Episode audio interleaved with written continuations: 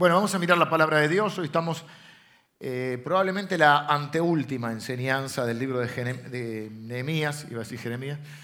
Estamos cerrando entonces el libro de Nehemías, un libro que como hemos visto, aquellos que, han seguido la enseñanza y las enseñanzas, donde vamos a ver esta anteúltima enseñanza eh, sobre este libro que básicamente es el libro personal de Nehemías, un hombre aparentemente común y corriente, pero que hizo algo extraordinario porque, bueno, porque así es Dios con aquellos que le creen y aceptan los desafíos. Y, Nehemías era un hombre que él no se consideraba probablemente un líder, pero terminó siendo un gran líder, como puede pasar con muchos eh, de ustedes, que quizá dicen, no, este... Porque básicamente Nehemías es un libro, es uno de los grandes libros de la Biblia que enseña sobre liderazgo.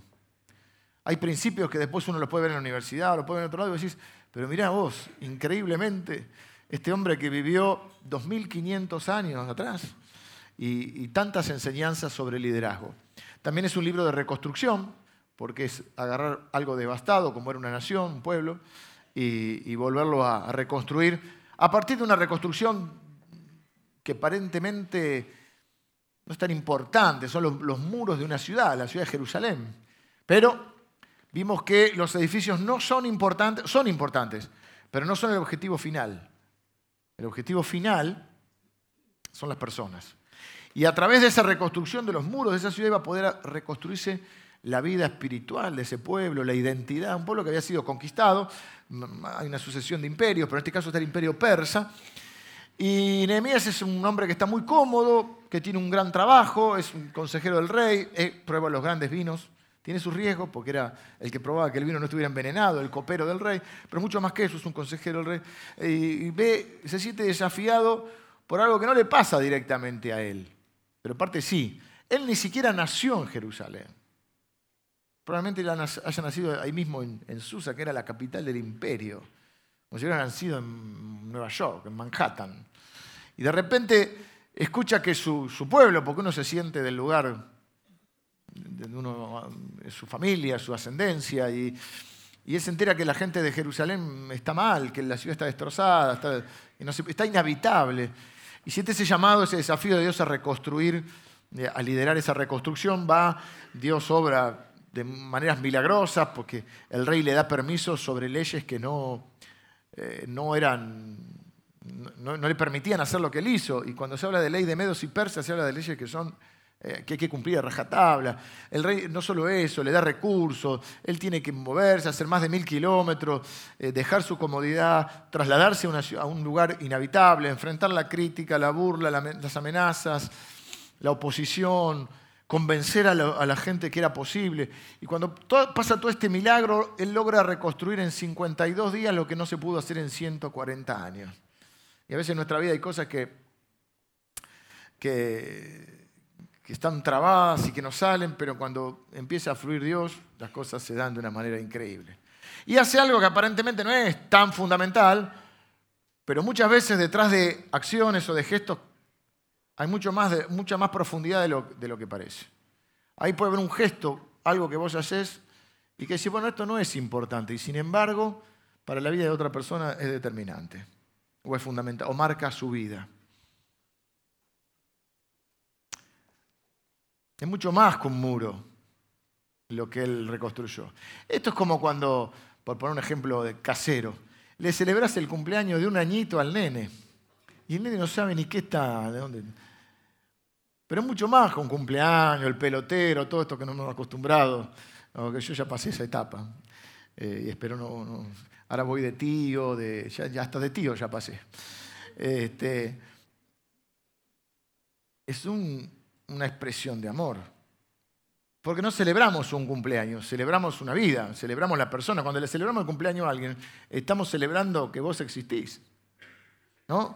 Bueno, esto es lo mismo. Los muros eh, es algo que no parece muy importante, pero sin eso era imposible que el pueblo se reconstruyera. Y hoy vamos a ver, por el capítulo 7, 8, hoy vamos a ver el 11 y el 12, y el domingo que viene el 13 y terminamos este libro. En el 7, a partir de ahí un quiebre, en el 7, 8, como se termina el muro, empieza la verdadera, eh, el verdadero objetivo que es la reconstrucción de la nación. Y ellos vuelven a Dios. Y vimos qué pasa cuando alguien se vuelve a Dios. Y vimos cómo eso produce arrepentimiento y cómo el arrepentimiento trae bendición. Y vimos cómo cómo empezar de nuevo, porque este pueblo tiene que empezar de nuevo. Y hoy quiero que veamos en esta enseñanza qué, es lo que sucede. Ahora va a ser dos cosas van a suceder en estos capítulos. En el capítulo 11 vamos a ver cómo hay gente que se va a mudar a vivir dentro de Jerusalén. ¿Y quiénes son los que se van a mudar?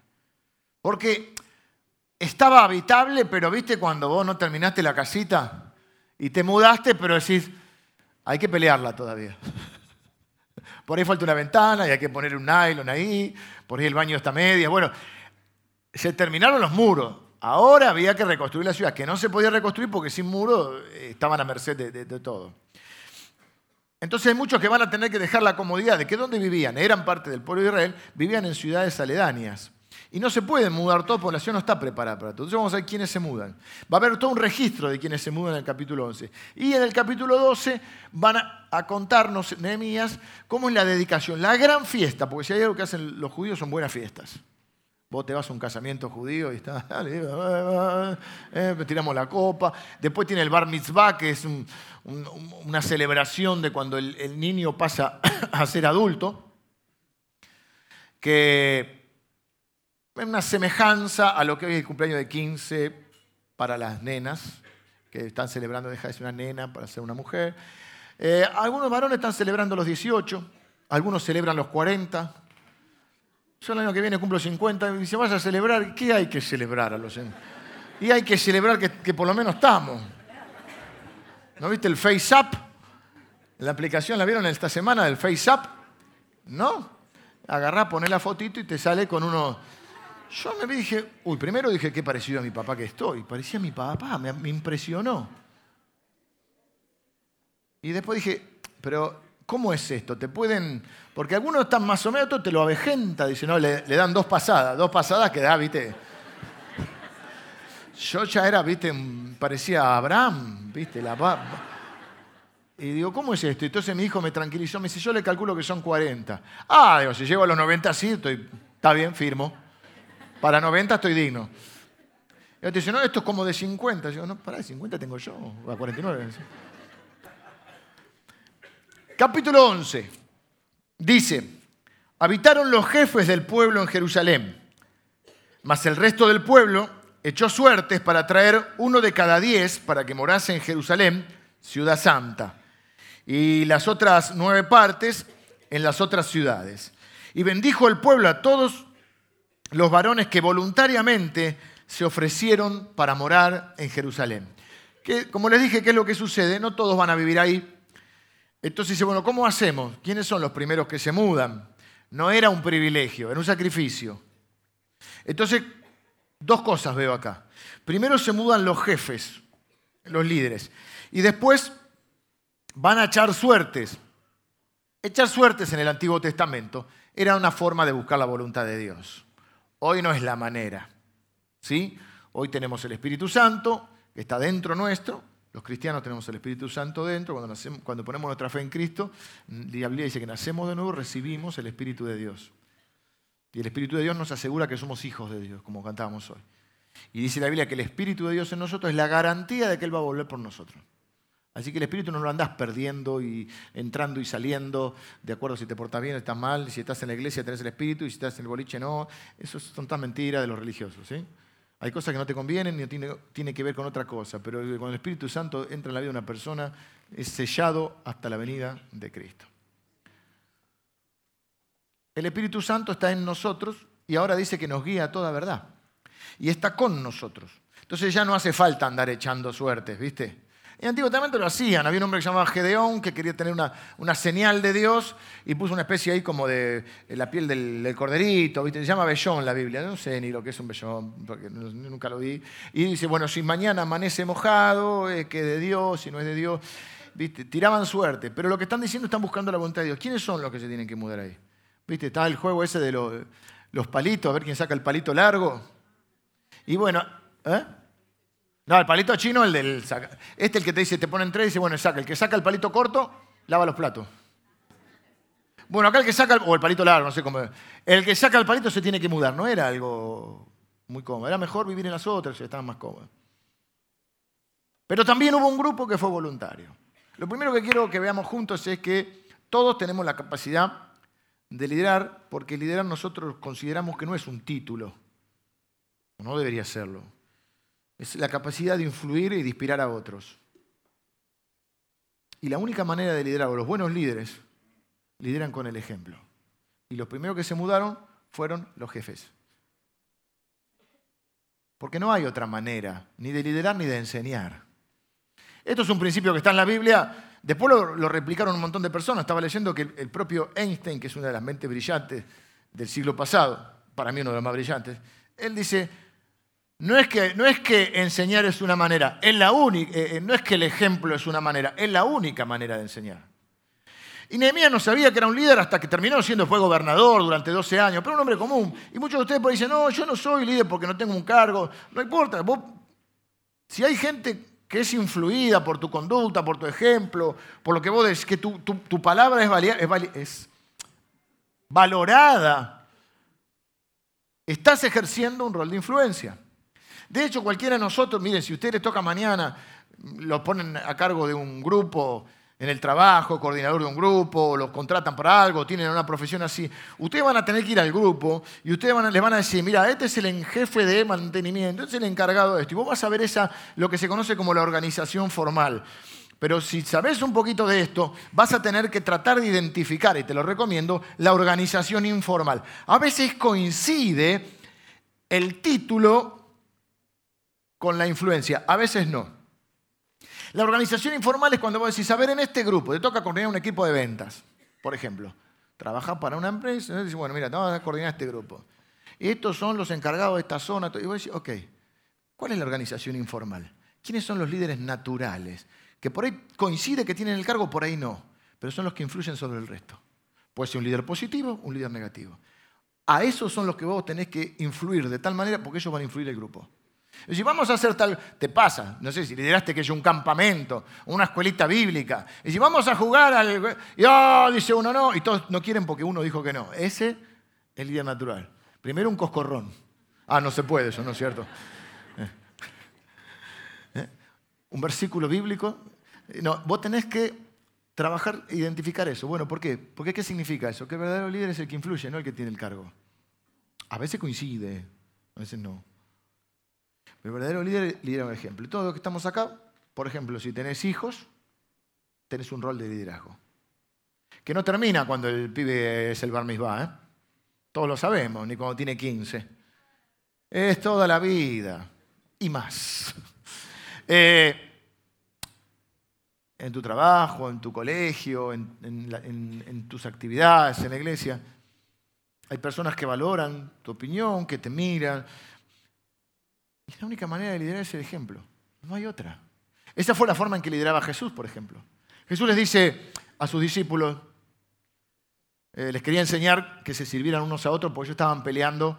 Se dieron cuenta que Jesús ya era el final de su vida terrenal y empezaron a ver quién agarra la manija acá. Porque siempre se pelea por eso, básicamente. ¿Quién manda? Hasta el día de hoy. Desde Caín y Abel, pasando por los discípulos hasta nosotros, las grandes peleas son por quién manda. ¿La voluntad de quién se hace? Entonces por eso peleamos cargos, cosas, roscas, se llama ahora la rosca política. Ayer me vi una parte de la biografía de, me gustan mucho las biografías, de, o leerlas o verlas, de Abraham Lincoln, para sacar la, la decimotercer enmienda de la Constitución. La enmienda es como una modificación de la Constitución para abolir la esclavitud. Tuvo que hacer una rosca política este muchacho. No le quedaba otra. Tenía que convencer al senador de Wisconsin. Bueno, espectacular la película. Muy linda para ver. La voluntad de que los seres humanos pelean por eso. Pero en realidad lo que es una búsqueda errónea, pues es una búsqueda de valoración. Después vamos a ver este segundo punto. Porque en realidad muchas veces es eso. Se trata de tener, viste, por eso si querés conocer a Carlito, dale un carguito. Pero la gente puede que se haga mi voluntad, que, quieren, ese tipo de cosas. Es la pelea de quién es el mayor. Entonces Jesús ve eso. ¿Quién va a mandar cuando no esté Jesús? empiezan a, hay una discusión sobre quién va a mandar. Votame, ¿viste? Bueno, estaban ahí con eso. Claro, porque ¿viste? tenés que lograr adhesiones ahí dentro del grupo. Entonces Jesús toma una palangana, una especie de toalla, le empieza a lavar los pies, termina, todos, en un trabajo que hacían los esclavos, y le dice, ustedes me dicen maestro y señor. Y dice Jesús, y hacen bien. Me gusta porque no niega él, hacen bien porque lo soy. Tiene autoridad. La autoridad no te la da el carguito, te la da, en el caso de Jesús, los tres años juntos y la vida que él iba a dar por ellos. Porque la autoridad está en los hechos, no en las palabras. Las palabras son necesarias. Jesús les va a explicar. Va junto palabra y acción. Hay gente que cree que, es solo palabra. Solo palabra no tiene peso lo que decís. Le decía a tus hijos que no mientan y te ven mentir. Vos te crees que no lo ven. Contestale bien a tu madre y te ven que contestas mal. Siempre con esa cara, decía adolescente. ¿Y tu cara? Él por lo menos adolescente. Los grandes no tenemos como dice el dicho, nosotros no tenemos la culpa de la cara que tenemos, pero sí de la que ponemos. Y decía Churchill, una vez nos contrató a, uno, también me gusta la biografía de Churchill, dice, ¿por qué no lo contrató? No me gustó su cara. Y le dicen, eh, pero nadie tiene culpa de la cara que tiene. Dice, un momentito, después de los 40 uno tiene responsabilidad por la cara que tiene. y y Jesús le dice, ustedes me llaman maestro y hacen muy bien porque lo soy, maestro y señor. Y dice, ¿por qué? ¿Por qué hacen bien? Dice, porque ejemplo os he dado. Y así como yo les lavo los pies. Si no hay problema, alguno de ustedes quiere ser lo más grande, no hay problema. Pero grande no es el que manda, grande es el que sirve. Y ahí da unas lecciones grandes de liderazgo, ¿no? Así que digo esto porque lo primero que se tienen que mudar son los jefes.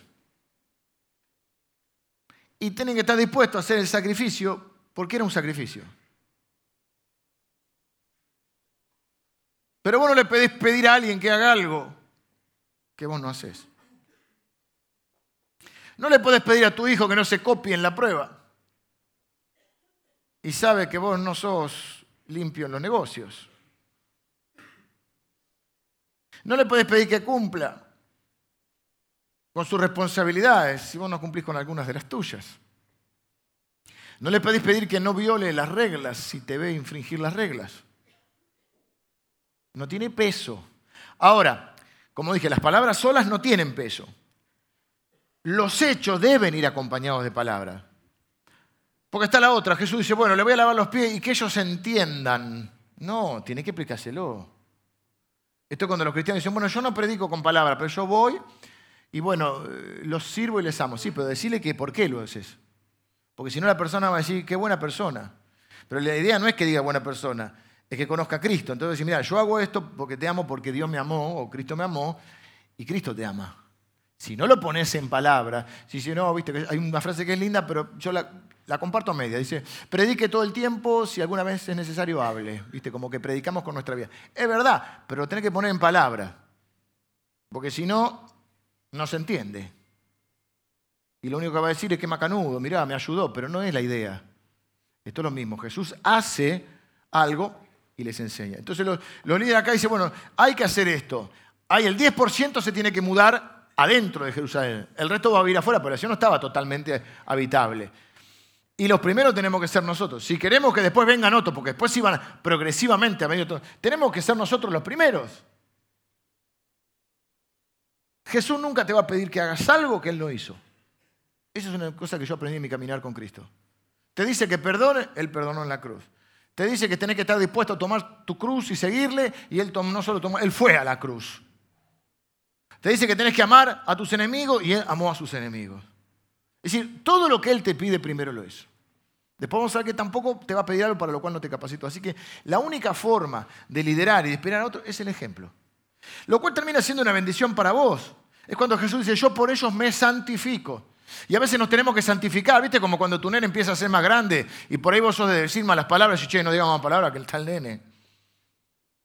Bueno, te termina siendo algo bueno para vos. Y si vos dejás de mentir, aunque sea por la motivación debería ser en realidad no, llevar algo que honre a Dios. Pero bueno, a veces también hay estas cosas que no sirven. Entonces, la manera de poder influir positivamente en la vida de otro es con el ejemplo. Eso se llama legado. Porque la herencia es lo material. Los padres podríamos, deberíamos poder dejarle a nuestros hijos herencia y legado. Herencia es lo material que le dejas a tus, es lo que dejas, lo que le dejas a ellos. Y el legado es lo que dejas en ellos. Es cuando vos decís, mira, yo de mi papá, yo vi en mi papá un hombre íntegro. Porque mi papá era un hombre muy íntegro, de los más que, íntegros que yo conocí. Si algo que dejó en mí es esa, ese objetivo o ese, ese norte de ser una persona íntegra. Que habla verdad. Aunque a veces sea incómodo. Que va de frente que es honesto. Bueno, eso es integridad. Íntegro en realidad quiere decir que no le falta ninguna parte. Bueno, eso es un legado. El legado, otro legado, son los valores que cada uno, eh, en mi caso otro valor es el trabajo. Vos podés ser cualquier cosa menos vago. Al vago había anécdotas de algunos vagos en la familia que habían sido desterrados. en lo que ahora se conoce como la cultura del trabajo. Pero no me iba a pedir que hiciera algo que él no hacía. Si no, no, no es legado, es piripipí, diríamos, en el barrio. Ahora, hay otro grupo que va a ir por, por suertes, pero hay un grupo que no es líder todavía, pero que yo creo que son los futuros líderes de este pueblo, que son los que voluntariamente dicen, yo no, no, no saquemos los palitos, yo voy. Ay, cómo me gusta esa gente. Gente que está dispuesta a dar el primer paso, a salirse de la comodidad. Gente que tiene un mayor nivel de compromiso. Como le dije alguna vez en broma, en la iglesia tenemos un montón de cargos y un montón de funciones. El cargo de opinador no lo tenemos todavía. No hay uno que opine y los demás hacen. ¿Y quiénes opinan? Bueno, los que hacen. Entonces acá hay unos que dicen, nosotros no vamos a esperar eh, que, eh, que salga el palito más corto o tirar el, Tenían unas piedras también que tiraban ahí, o qué sé yo, la forma que vos decidas o se te ocurra. Nosotros vamos a ir voluntariamente. Y yo creo que esos son los líderes potenciales que después Dios usa, la gente que Dios usa. Como Nehemías, Nehemías era un, no era un líder del, del pueblo, originalmente. Como dice mi amiga Moni, Dios no tiene preferidos, pero hay gente que lo prefiere a Él. Y son los que, que están dispuestos a hacer un sacrificio mayor. Todos adoran, hay muchas formas de adorar a, Dios. Creemos que adorar a Dios es cantar o estar acá. Esto es la, adoración comunitaria. Pero en Romanos capítulo 12 dice, adoren, presenten vuestras, sus vidas, sus cuerpos, dice, pero su vida, en sacrificio vivo. Esa es la verdadera adoración. Ese es el culto racional dice el apóstol Pablo. Es decir, adorar a Dios quiere decir, eh, eh, eh, esto, esto, es, lo, esto es lo, realmente racional, que adores a Dios con tu vida. Entonces adoras a Dios con tu integridad, hablando verdad, cumpliendo tu palabra, amando, perdonando, sirviendo al que no tiene, mil cosas que podés hacer. Eso es adoración, porque es todo lo que honra a Dios. Orar es una forma de adoración. Dice que las oraciones suben como olor fragante a Dios. ¿Eh? Así que Dios no tiene preferidos, pero hay quien que lo prefiere a Él. Qué casualidad, ¿no? Entre comillas, casualidad. Que una de las palabras que usaban cuando sacrificaban los animales, que entregaban en un acto de adoración, se llamaba sacrificio. Y las acciones de nuestra vida que honran a Dios normalmente tienen un sacrificio, porque son las que cuestan. Por eso David cuando hace una ofrenda para Dios, dice, yo no voy a dar algo que no me cueste nada. Entre paréntesis, nosotros, no, salvo que el tema de, no, enseñamos mucho de, la ofrenda, porque en esta iglesia nadie pide nada. Ah, porque en la iglesia pide nada. Viste que te, no, porque el de.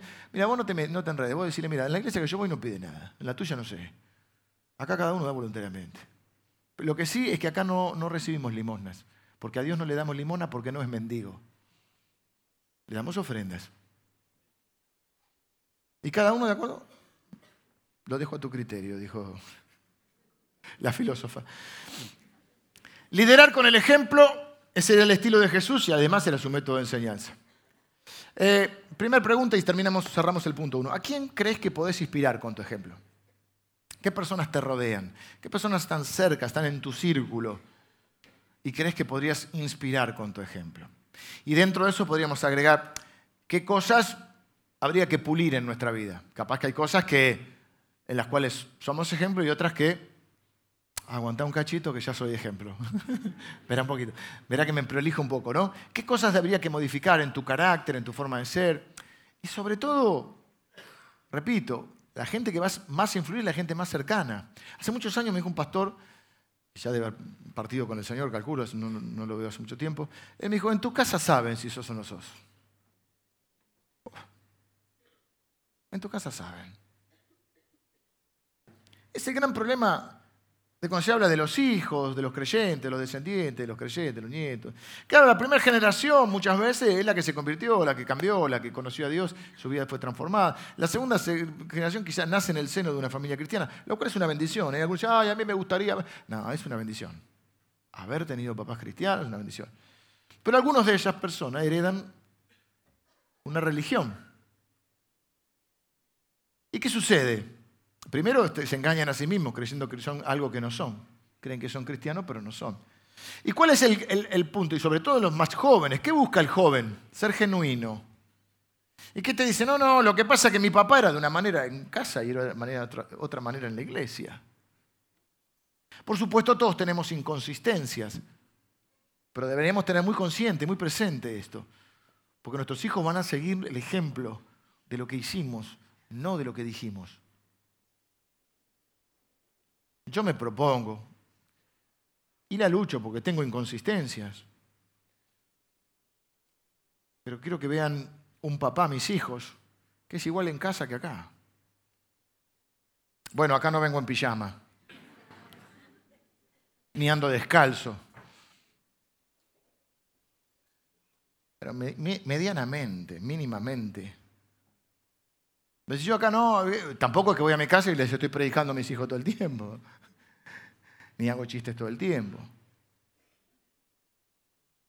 Me estoy todo el tiempo, ahora estoy cumpliendo una función, un rol, pero básicamente ser el mismo. Porque el problema es que si no, esa inconsistencia, que no debería ser así, porque los que son más jóvenes acá no deben juzgar a sus padres, porque nosotros ponemos los ojos en Jesús, no en la gente.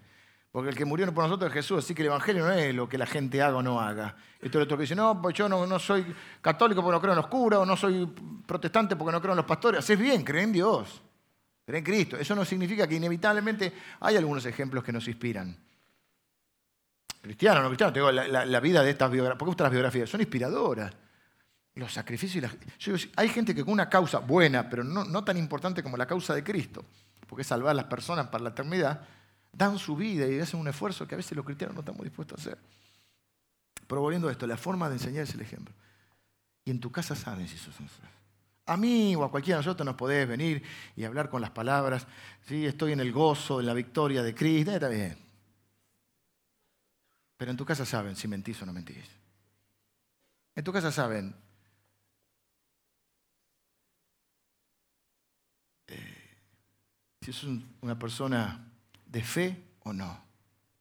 Si sos una persona humilde o no. Si sos una persona que perdona o sos un rencoroso. La humildad significa poder aceptar la, opinión y la voluntad de otro o siempre hay que hacer lo que vos decís. Dejo acá para que no haya un suicidio en masa. Aparte la idea no es a nadie, nunca nosotros estamos criticándonos unos a otros ni juzgándonos. Simplemente es abrir los ojos para no después tener que preguntarnos. Hay grupos que son de restauración de hijos, de pastores. No estoy jugando a los pastores, yo soy uno de ellos. Ya sea que por la iglesia o por lo que le sucedió al papá o porque a veces eh, hay papás que son, hay pastores que son dañados por una congregación o por un grupo o por la inconsistencia. A veces eh, tenemos que andar restaurando a los hijos de los hijos de los hijos. Entonces, propongámonos poder influir en la vida de las personas nuestra vida. Jesús dijo, nadie tiene más amor que este, que el que pone la vida por sus amigos. Y no es que te andes muriendo por los demás, es que pongas la vida. Es que tu vida sea una forma de inspirar a otros. Y a veces poner la vida cuesta, porque a veces es pedir perdón, entonces van a aprender. ¿Cómo se aprende a arrepentir tu hijo si nunca te ve pedir perdón? ¿Cómo va a reconocer una falta? Porque la, la reacción natural, ¿cuál es? Excusarnos, no, lo que pasa, viste que uno dice, me hiciste equivocar, te equivocaste, ah, me, hiciste equivocar. Eh, ¿Cómo va a aprender a arrepentirse? Escuchándote. Las palabras más difíciles de escuchar, me sucede a diario, es que la gente diga, perdón, me equivoqué. No la cantidad de vueltas, la cantidad de excusas. La habilidad que tiene alguna gente para maquillar la verdad me asombra. Segundo punto, Dios conoce y valora los sacrificios que hacemos por Él. Muchas de estas cosas que vimos en el primer punto las hacemos para figurar porque queremos ser valorados.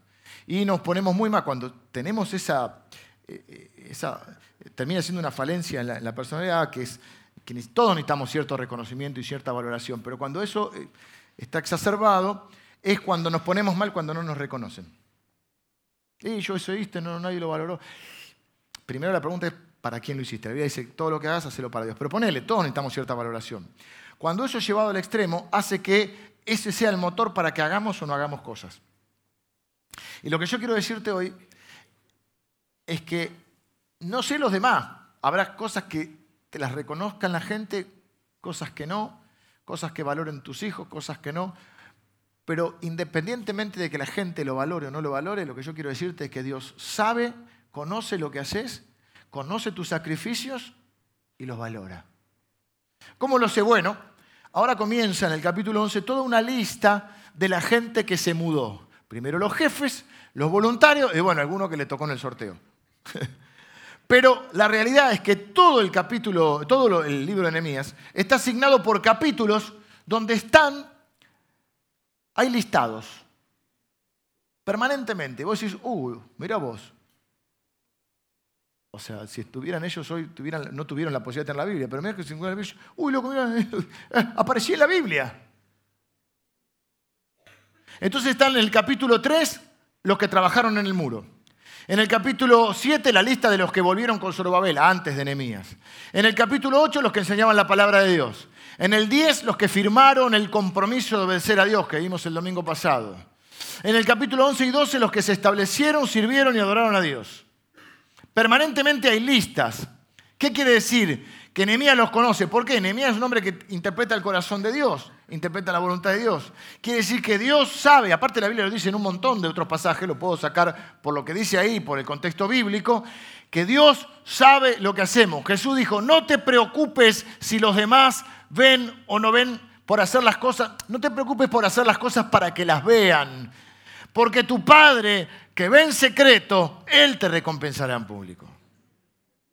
Y Jesús dijo, no hay nadie que haya hecho algo por mi reino que no reciba su recompensa en esta tierra, dice, o en este siglo.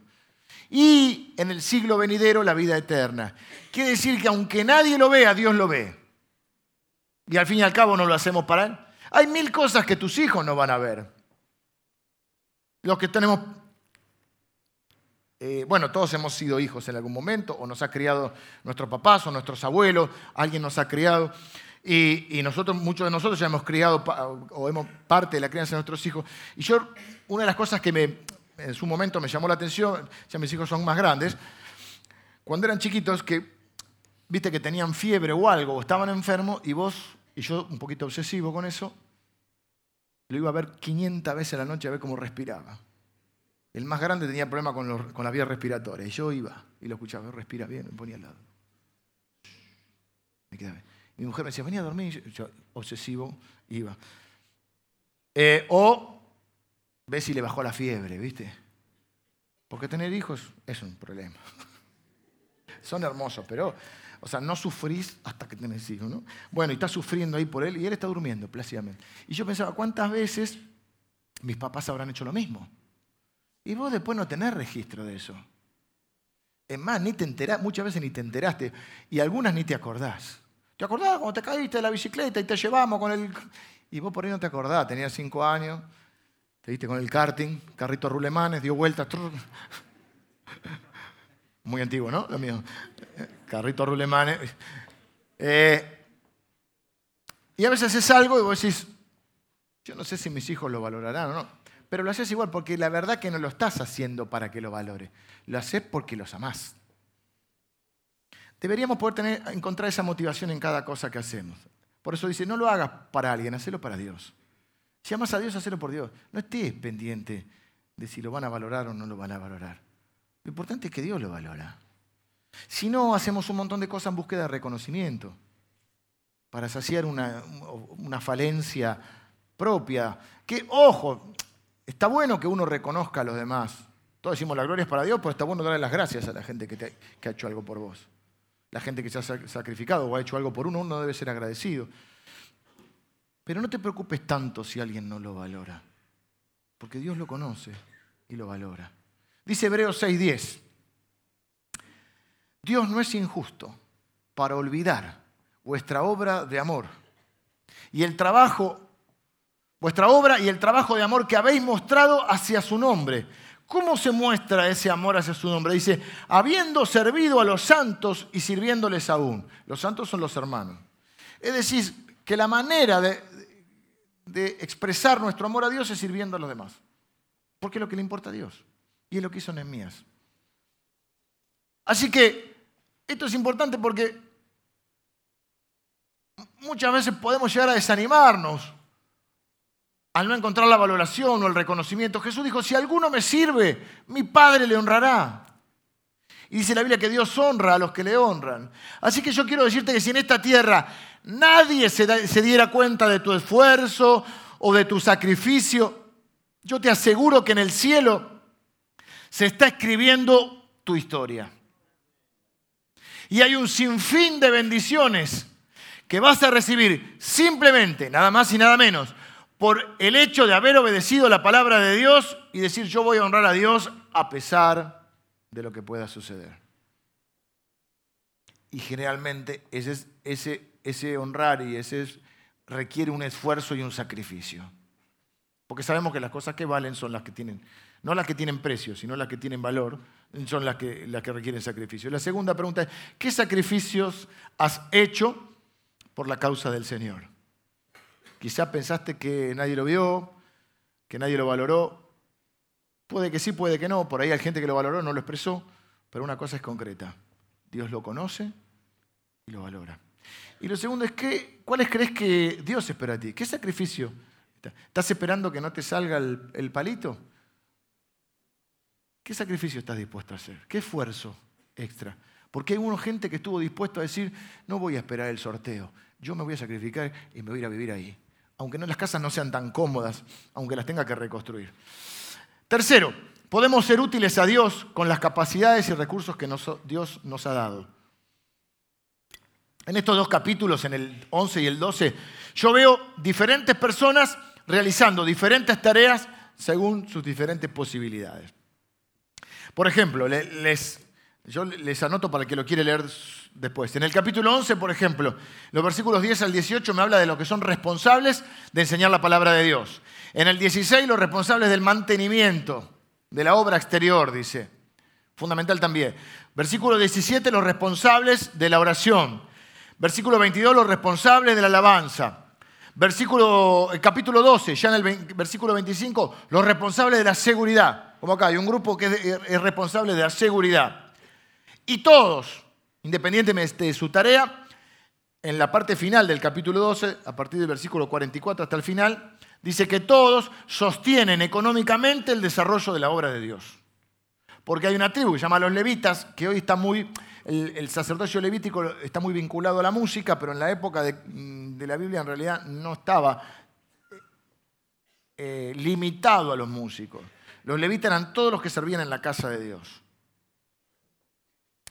Cuando se redistribuyen las tierras, la herencia de, Dios, que es la, tierra prometida, y se distribuye entre las doce tribus, distribuyen los territorios.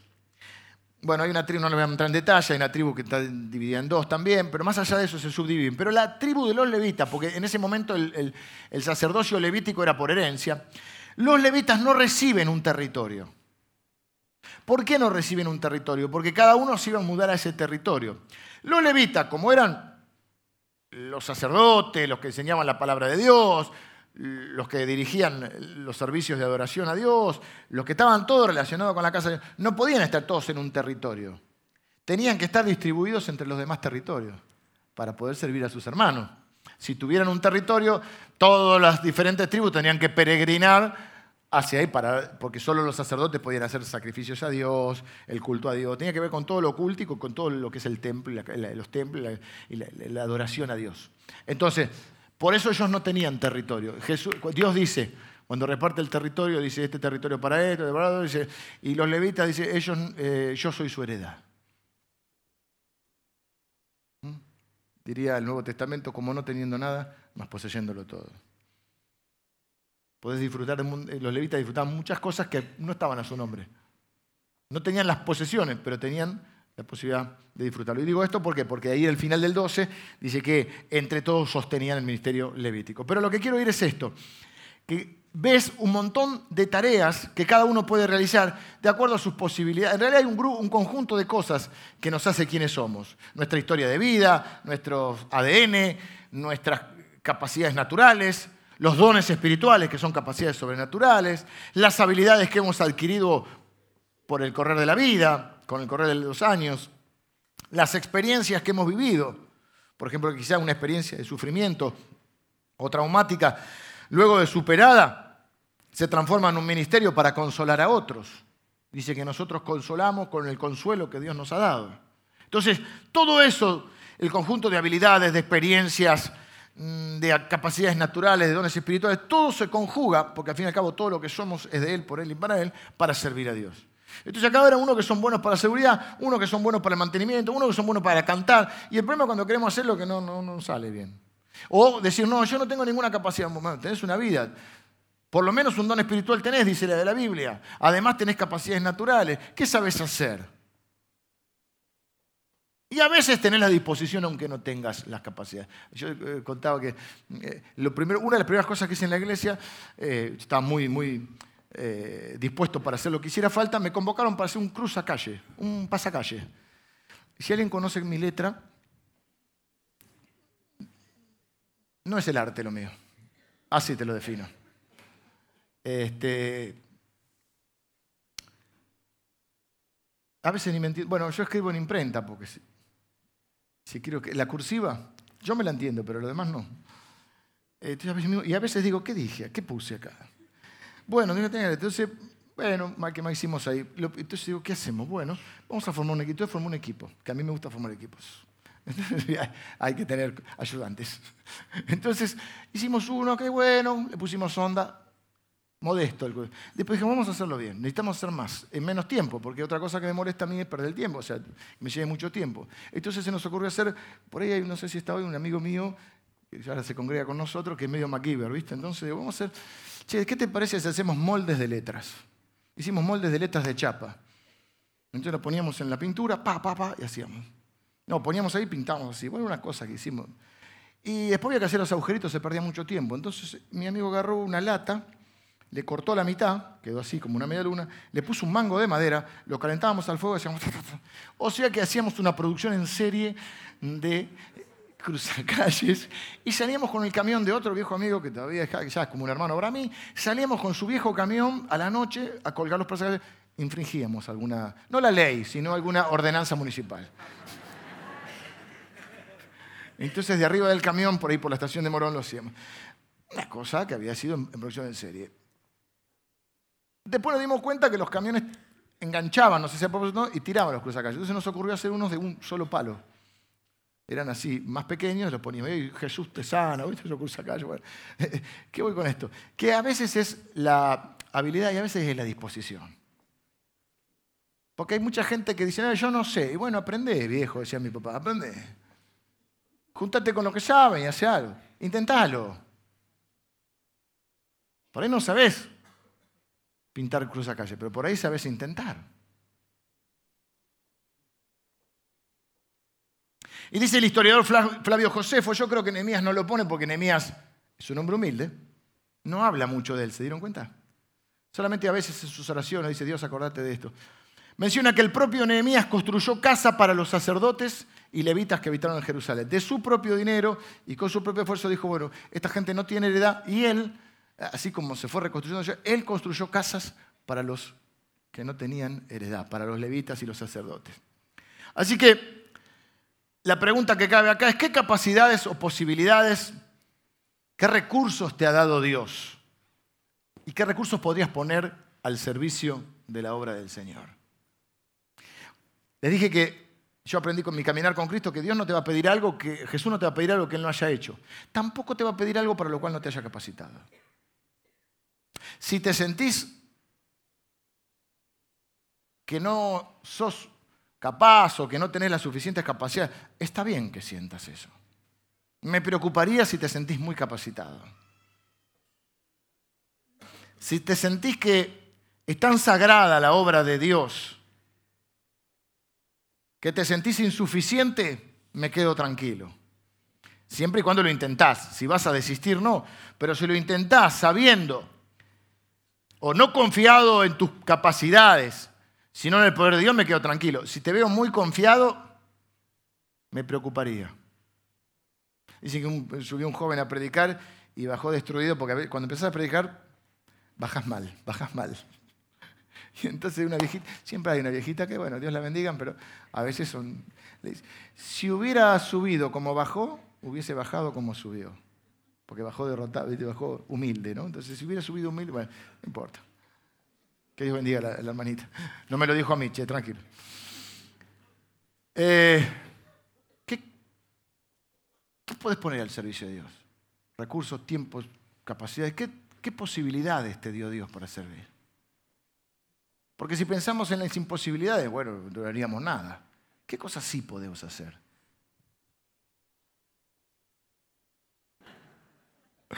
Dos cosas y nos vamos. ¿Qué hora es? ¿Estamos bien? Sí, nos fuimos unos minutitos, pero bueno. Esto es un juego de cómo te verías, que tiene un montón de imponderables, un juego de cómo te verías supuestamente 40 años, depende, hay, diferentes.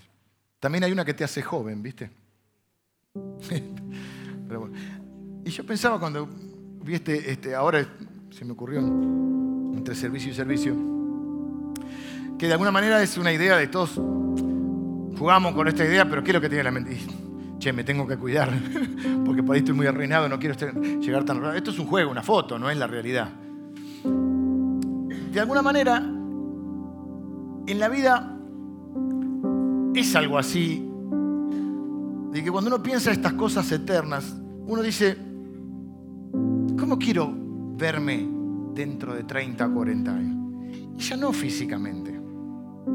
Porque física, bueno, físicamente también es un aspecto, pero no es el más esencial. ¿Cómo me gustaría que me viese Dios dentro de 30? ¿Qué diría Dios de mí? Está arruinado.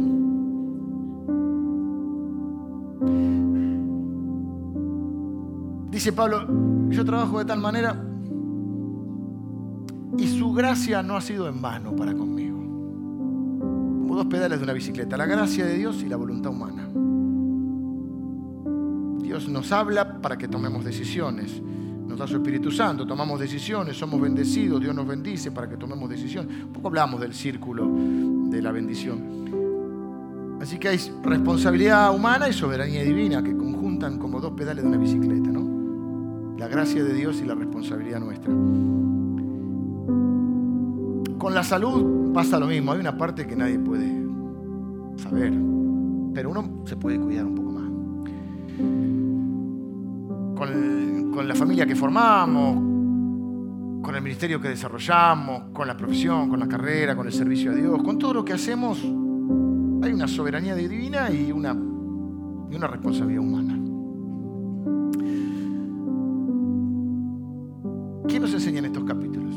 Hay gente que está dispuesta a hacer lo que otros no.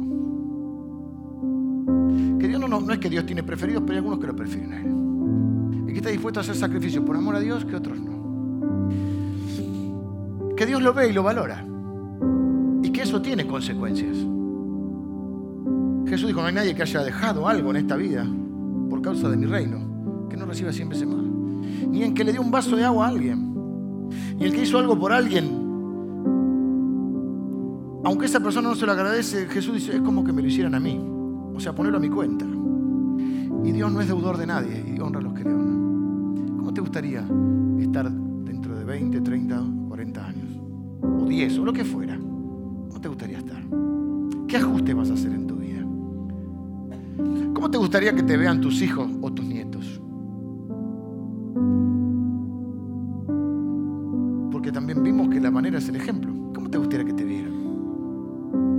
Persona de fe, como una persona que busca la humildad, como una persona que busca la integridad, que busca hablar verdad, genuino, que sabe reconocer sus errores, una persona misericordiosa, compasiva, amorosa, qué sé yo.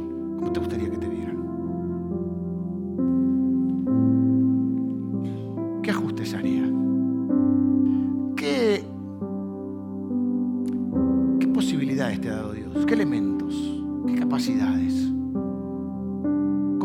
Herramientas tenés para construir esa vida? Dios no te va a pedir algo que no te ha dado. Entonces no pienses en lo que no te dio, pensá en lo que sí te dio. ¿Con qué contás? En las manos de Dios eso puede ser cualquier cosa. ¿Viste? A Moisés le dijo, ¿qué, tienes en tu mano? Una vara. Y con esa vara abrió el mar rojo. Y con esa vara hizo las plagas. Y con, esa vara ganamos la batalla. Un pedazo de un palo. Pero no es lo que tengas, si se lo entregas a Dios. ¿Cómo va a ser tu face up? Se llama face, face quiere decir cara, ¿no? Y app, aplicación. Face up. Pero ¿cómo ser tu, tu, tu face up espiritual? Hoy lo empezás a construir. O cada día lo construís. El capítulo 12 termina con un gran culto de adoración. Dice que puso, hizo dos grandes coros, dos coros gigantes. Un coro lo lideraba Esdras, no porque cantara, sino porque era el, el- líder de los predicadores. Y por otro lado Ne- Nehemías, que era como el, líder también político del pueblo. Y entonces puso a la gente en el muro. El muro no era una parecita, era como, había hasta casas en el muro. Y entonces parte del pueblo estaba sobre el muro y armaba una fiesta. Dice que se escuchó tanto, no tengo tiempo de leerlo ahora, capítulo 12, que no es como, viste, cuando te pone fuerte la música tu vecino. No, dice que se escuchaba en los pueblos aledaños. Hicieron una gran fiesta y una gran celebración, que está caracterizada por la alegría y la gratitud. La última pregunta que te dejo es, ¿qué ha hecho Dios en tu vida que sea digno de alabanza? Por supuesto, Dios se lo alaba, se lo adora porque es Dios, aunque no hiciera nada. Pero más allá de eso tenemos un montón de razones para alabar a Dios. ¿Y ellos qué alabaron? La reconstrucción de una ciudad que iba a ser la reconstrucción de sus vidas, de su familia, iba a permitir dejarles un legado y una herencia a los suyos. Para que cuando pasaran los años y estuvieran arrugaditos como en la foto, tuvieran hermosas historias para contarles a sus hijos de cómo vieron a Dios obrar en su favor cuando le creyeron. ¿Qué historias vas a tener para contar? Cada arruga pues una historia, ¿no? Un amigo mío me decía, el- Gustavo el- salió ahí como un profeta, que la, sobrinita le decía, ¿por qué tenés el pelo blanco? Él dice, pelo blanco es sabiduría, le dice. Y la nenita va y dice a la mamá, el tío Gustavo es muy sabio, es re sabio. Cada arruga, cada, cada cana. Yo me estoy poniendo sabio también. De vida. ¿Cómo vas a vivir esa vida? Vivirla de una manera que honre a Dios. Porque Dios honra a los que le honran. Oramos. Señor, te doy gracias por, por tu palabra. Tu palabra es verdad, Señor. Amamos tu palabra. Te amamos, Señor. Y, te doy gracias por el ejemplo de esta gente que quedó ahí grabada en la Biblia. eh, grabada como las personas que estuvieron dispuestos a hacer un sacrificio y a hacer lo que otros no, no- no se animaron a hacer. A pagar el precio que otros no quisieron pagar. Gracias Señor por aquellos que, nos, que se han sacrificado por nosotros. Gracias por, eh, yo te doy gracias por mis papás y por la gente eh, que me ha bendecido que ha hecho cosas por mí. Señor, que yo pueda ser una de esas personas que bendice a otros con mi esfuerzo, con mi sacrificio, con mi vida. Señor, que tanto a mis hijos como a los hijos de esta casa les podamos dejar herencia y legado. Señor, ayúdanos con las luchas que tenemos, con las inconsistencias, para poder ser personas íntegras, Señor, que inspiren a otros. Gracias porque no hay sacrificio sin recompensa. No hay cosa que tú no veas, Señor. Gracias porque tú ves en lo privado aún lo que nadie ve. Y nos recompensarás, Señor. Gracias por las capacidades, posibilidades que nos has dado, Señor. Gracias por, el camino recorrido, aún por las cosas que nos han hecho sufrir en un momento de nuestra vida, pero que hoy las podemos volcar en bendición a otros, Señor. Padre, nos queremos, esperamos vernos de algunos años aquí y poder haber Estar delante de tu presencia y poder oír palabras de aprobación. Bien, buen siervo y fiel, sobre poco has sido fiel, sobre mucho te pondré. Señor, que podamos vivir una vida de fidelidad y de honra. Y yo bendigo a cada uno de mis hermanos. Te doy gracias porque yo conozco muchos de ellos que son voluntarios, generosos, dispuestos, sacrificados y que te aman, Señor, por sobre todas las cosas. Y yo sé que tú no eres deudor de nadie, Señor. Y tú les honrarás. Yo los bendigo en el nombre de Jesús. Amén.